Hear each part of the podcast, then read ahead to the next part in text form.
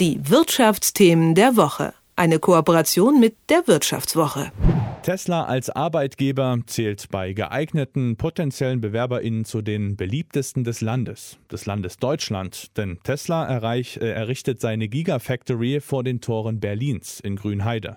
Obwohl man über Tesla-Chef Elon Musk hört, dass er von seiner Belegschaft volle Hingabe zum Produkt verlangt und damit meine ich absolute Hingabe. Wer Tesla nicht atmet, der ist ganz schnell wieder draußen oder kommt gar nicht erst rein.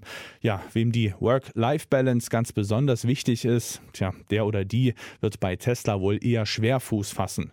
Warum der Konzern trotz dieses Rufs junge Menschen in sein Band zieht und was genau dort anders läuft als bei BMW, Daimler und Co., darüber spreche ich jetzt mit Jan Guldner von der Wirtschaftswoche. Guten Morgen, Herr Guldner. Schönen guten Morgen, hallo.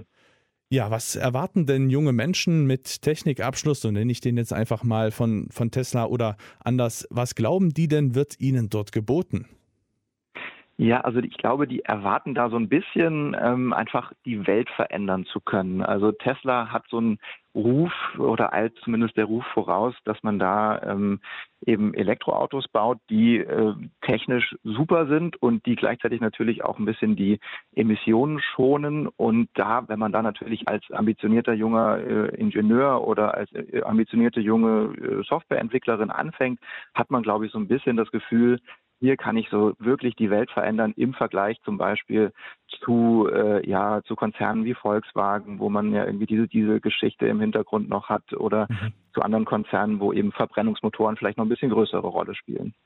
Ja, aber bekomme ich das dann nicht auch bei der Konkurrenz? Ich meine, die haben ja auch jetzt eine Elektrosparte.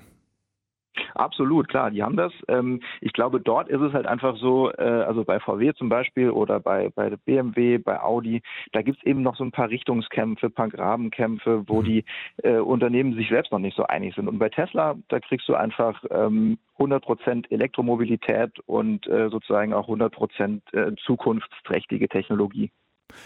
Wenn ich jetzt mal ganz scharf nachdenke, dann fallen mir weder Gesichter noch Namen der Chefs von BMW, Daimler und so weiter ein, obwohl man die ja auch oft mal bei der Tagesschau durchs Bild huschen sieht. Liegt das dann vielleicht auch mit äh, am Reiz oder am Personenkult um Elon Musk, dass äh, Tesla eben so, so ein reizvoller Arbeitgeber auch ist?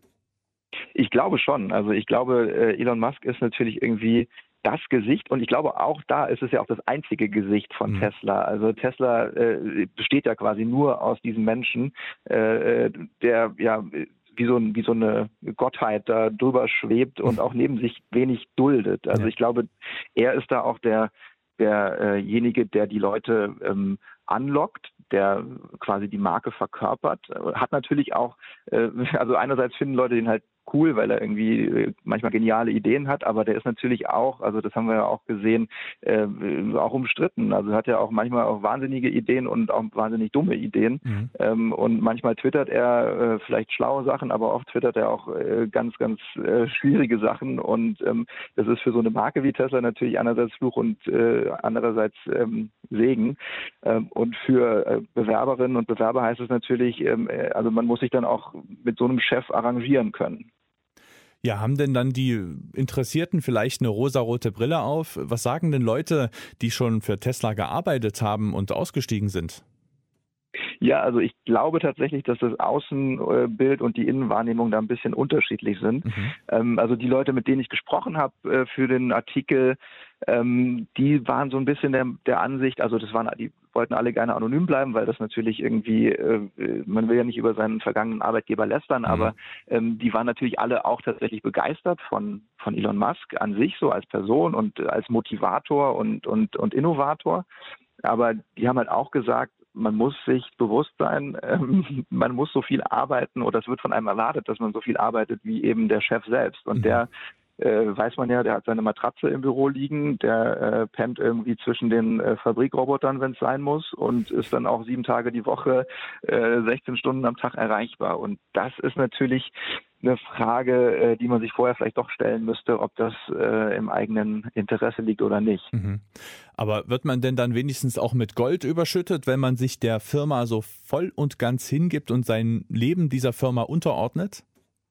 Ja, auch das ist tatsächlich nicht ganz so klar äh, und äh, vielleicht sind da die Erwartungen dann auch ein bisschen höher als das, was gehalten wird. Mhm. Ähm, also die äh, Tesla zahlt durchaus ähm, annähernd marktüblich, äh, sagten mir Personalberater, aber eben nicht ganz so viel wie die großen Hersteller, also wie VW, Audi, BMW, Daimler und Co., äh, sondern eher ein bisschen, bisschen drunter. Mhm. Ähm, und es ist natürlich dann auch so äh, amerikanisch typisch, äh, wird dann der Rest ausgeglichen mit einem Aktienpaket zum Beispiel. Und der Tesla-Aktienkurs ist natürlich auch sehr volatil, sehr schwankungsanfällig. Da weiß man dann auch nicht unbedingt, was man kriegt. Ähm, mhm. Und vielleicht auch noch ein Punkt, den man sich vorher überlegen müsste, ist, dass ähm, während man, also das sagten mir halt auch einige, während man bei ja den großen Autobauern zum Beispiel eher so ja von der Mentalität her äh, eher in so einem Beamtenjob ist mhm. und äh, jetzt nicht irgendwie äh, morgen gekündigt wird gefühlt, weil man mal einen Fehler gemacht hat, äh, ist es bei Tesla durchaus anders. Da muss man sich äh, wärmer anziehen und darf sich weniger erlauben. Und wenn man jetzt mal als Fazit das Für und das Wider abwägt, für wen wäre denn die Arbeit bei Tesla etwas? Ja, das ist eine gute Frage. Ich glaube, dass man, also wir sprechen jetzt über junge Menschen, mhm. über Absolventinnen, Absolventen.